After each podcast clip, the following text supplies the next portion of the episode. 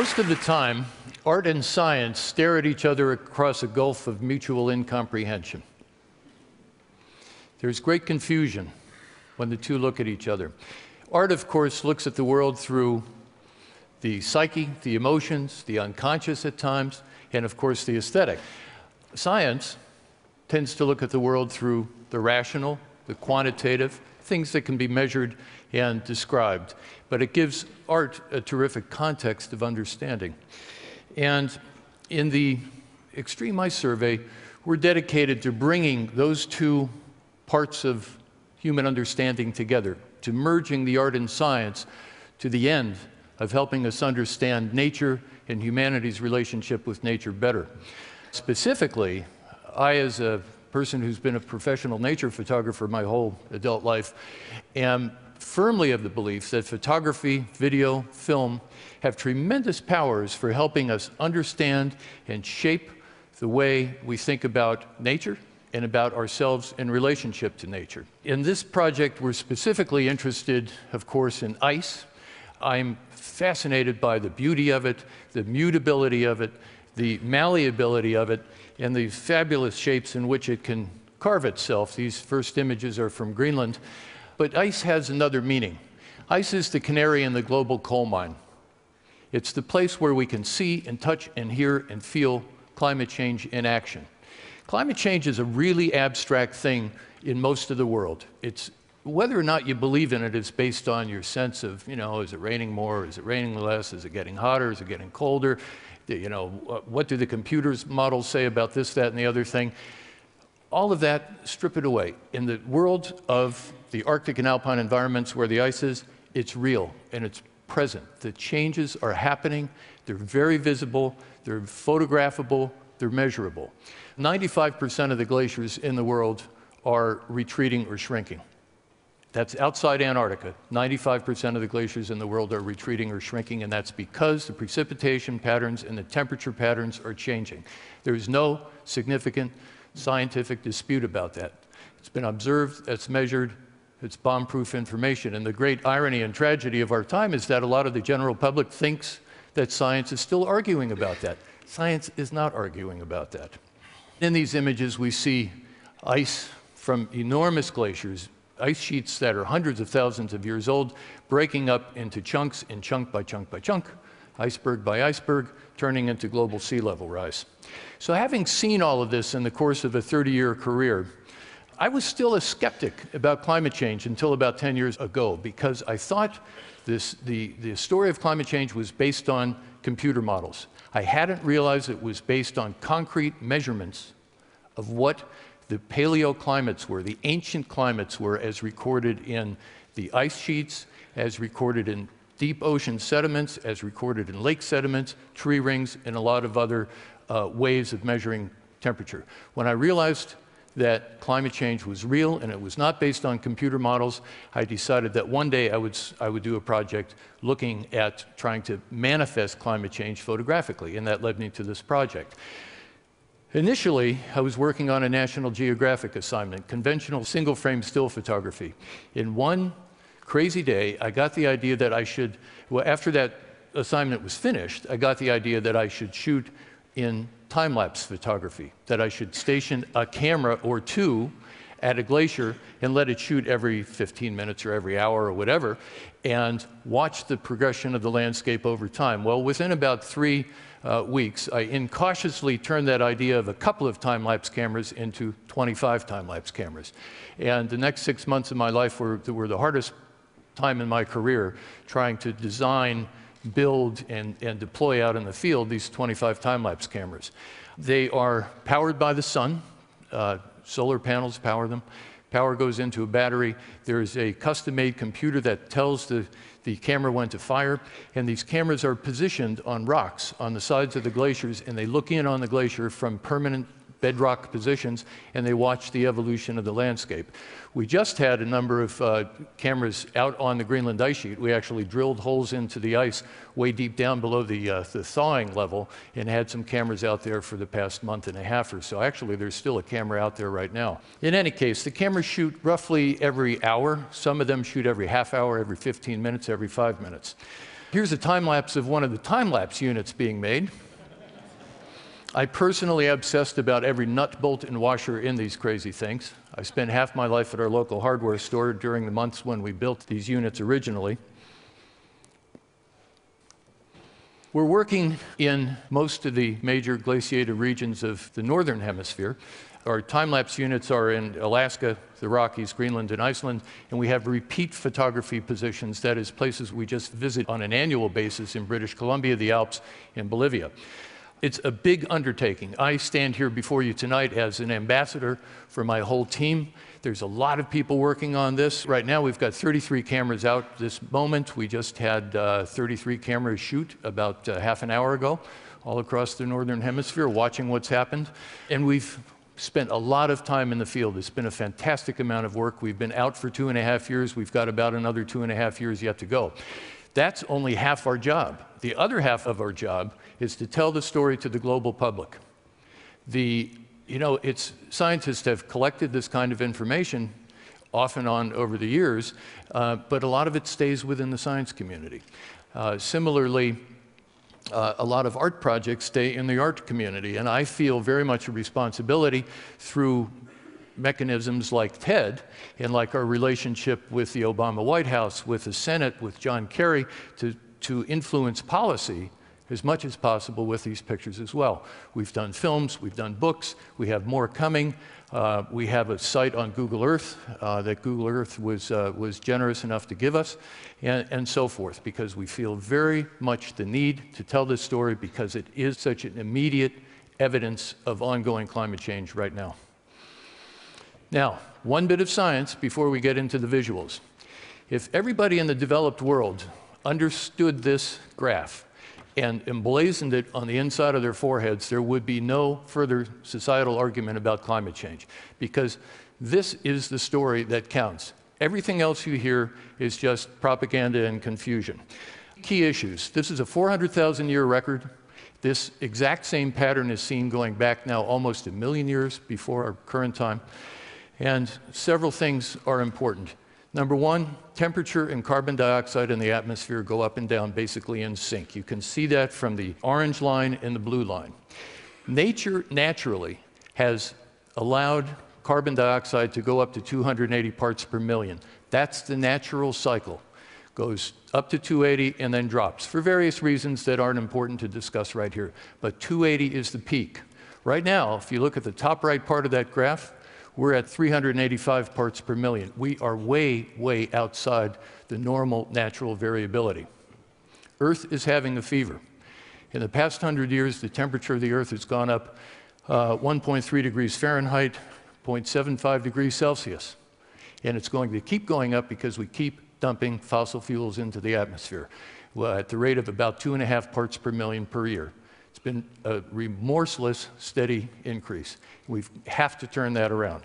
That's the crux. And someday I hope to emblazon that across Times Square in New York and a lot of other places. But anyway, off to the world of ice. We're up at the Columbia Glacier in Alaska. This is a view of what's called the calving face. This is what one of our cameras saw over the course of a few months. And you see the glacier flowing in from the right dropping off into the sea, camera shooting every hour. If you look in the, in the middle background, you can see the calving face bobbing up and down like a yo-yo. That means that glacier is floating and it's unstable, and you're, going, you're about to see the consequences of that floating.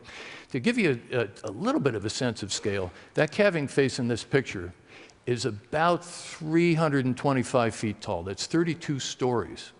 This is not a little cliff. This is like a major office building in an urban center. The calving face is the wall where the visible ice breaks off. But in fact, it goes down below sea level another couple thousand feet. So there's a wall of ice, a couple thousand feet deep, going down to bedrock if, it's, if the glacier is grounded on bedrock, and floating if it isn't. Here's what Columbia has done. This is in south central Alaska. This was an aerial picture I did one day in June, three years ago. This is an aerial picture we did this year. That's the retreat of this glacier. The main stem, the main flow of the glacier is coming from the right, and uh, it's going very rapidly up that stem. We're going to be up there in just a few more weeks, and we expect that it's probably retreated another half a mile. But if I if I got there and discovered that it had collapsed and it was five miles further back, I wouldn't be the least bit surprised. Now, it's really hard to grasp the scale of these places because as the glaciers, uh, one, one, of the things is that places like Alaska and Greenland are huge. They're not normal landscapes. And as the, but as the glaciers are, are retreating, they're also deflating, like air is being let out of a balloon, right?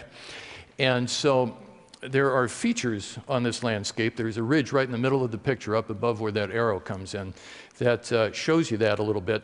There's a marker line called the trim line above our little red uh, illustration there. This is something no self respecting photographer would ever do. You put some cheesy illustration on your shot, right? And uh, yet you have to do it sometimes to narrate these points. But in any case, the deflation of this glacier since 1984 has been. Uh, uh, higher than the Eiffel Tower, higher than the Empire State Building. A tremendous amount of ice has been let out, out of these valleys as it's retreated and deflated, gone back up valley. These changes in the alpine world are accelerating. It's not static. Particularly in the world of sea ice, the rate of natural change is outstripping predictions of just a few years ago, and the processes either are accelerating or the predictions were too low to begin with. But, but in any case, there are big, big changes happening as we speak. So, here's another time lapse shot of Columbia. And you see where it ended in these various spring days June, May, then October. Now we turn on our time lapse. This camera was shooting every hour. Geologic process in action here. And everybody says, well, don't they advance in the wintertime? No, it was retreating through the winter because it's an unhealthy glacier. Finally catches up to itself, it advances. And you can look at these pictures over and over again because there's such a strange, bizarre fascination in seeing these things you don't normally get to see come alive. I mean, we've been talking about seeing as believing and seeing the unseen at this uh, TED Global. That's what you see with these cameras. The images make the uh, invisible visible. Huge crevasses open up, these great ice islands break off. And now watch this. This has been the springtime this year.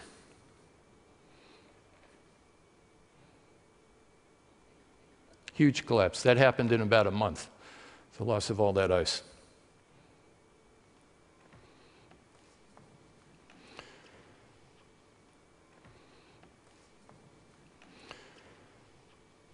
So that's where we started three years ago, way out on the left. That's where we were a few months ago, last time we were into Columbia.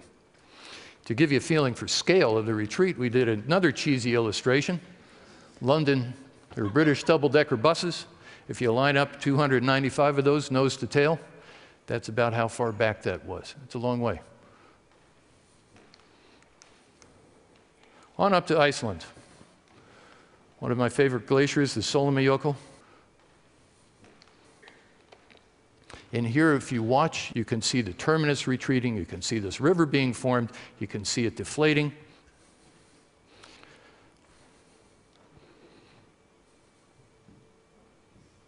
Without the photographic process, you would never see this. This is invisible. You can stand up there your whole life and you would never see this, but the camera records it. So we wind time backwards now. We go back a couple years in time. That's where it started.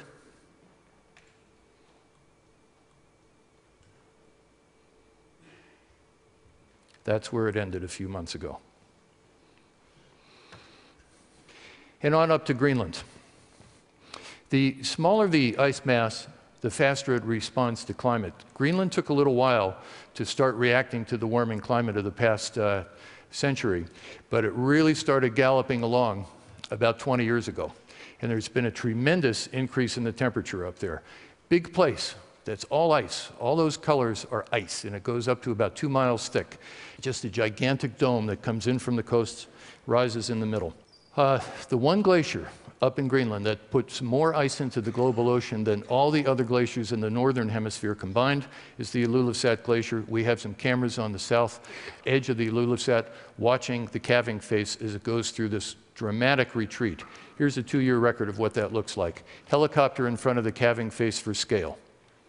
Quickly dwarfed. The calving face is four and a half miles across, and in this shot, as we pull back, you're only seeing about a mile and a half. So imagine how big this is and how much ice is charging out.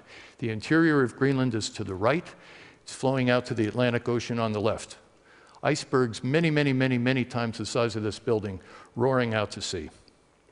We just downloaded these pictures a couple weeks ago, as you can see, June 25th.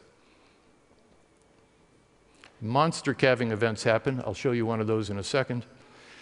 This glacier has doubled its flow speed in the past 15 years. It now goes at 125 feet a day, dumping all this ice into the ocean. It tends to go in these pulses about every three days, but on average, 125 feet a day, twice the rate it did 20 years ago. Okay, we had a team out watching this glacier, and we recorded the biggest calving event that's ever been put on film. We had nine cameras going. This is what a couple of the cameras saw.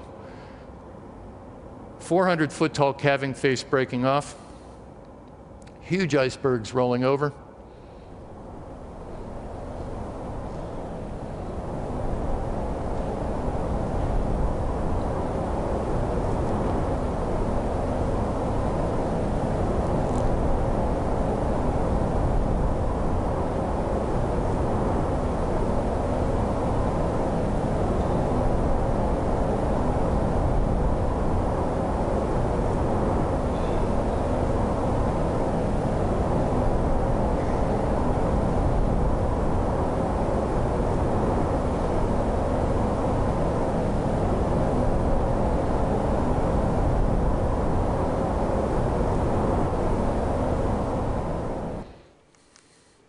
Okay, how big was that? It's hard to get it. So it, an illustration again gives you a feeling for scale.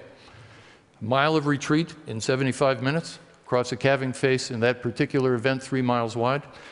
The block was three fifths of a mile deep, and if you compare the expanse of the calving face to the Tower Bridge in London, about 20 bridges wide. Or if you take an American reference to the US Capitol building, and you pack 3,000 Capitol buildings into that block, it would be equivalent to how large that block was. 75 minutes. Now, I've um, come to the conclusion after spending a lot of time in this climate change world that we don't have a problem of economics, technology, and public policy. We have a problem of perception. The policy and the economics and the technology are serious enough issues, but we actually can deal with them. I'm certain that we can. But what we have is a perception problem because not enough people really get it yet. You're an elite audience, you get it. Fortunately, a lot of the political leaders in the major countries of the world are, elite, are an elite audience that, for the most part, gets it now. But we still need to bring a lot of people along with us. And that's where I think organizations like TED, like the Extreme Ice Survey, can have a terrific impact on human perception and bring us along. Because I believe we have an opportunity right now. We're, we are nearly on the edge of a crisis, but we still have an opportunity to face the greatest challenge of our generation, in fact, of our century. And this is a terrific, terrific call to arms to do the right thing for ourselves and for the future. And I hope that we have the wisdom to let the angels of our better nature rise to the occasion and do what needs to be done. Thank you.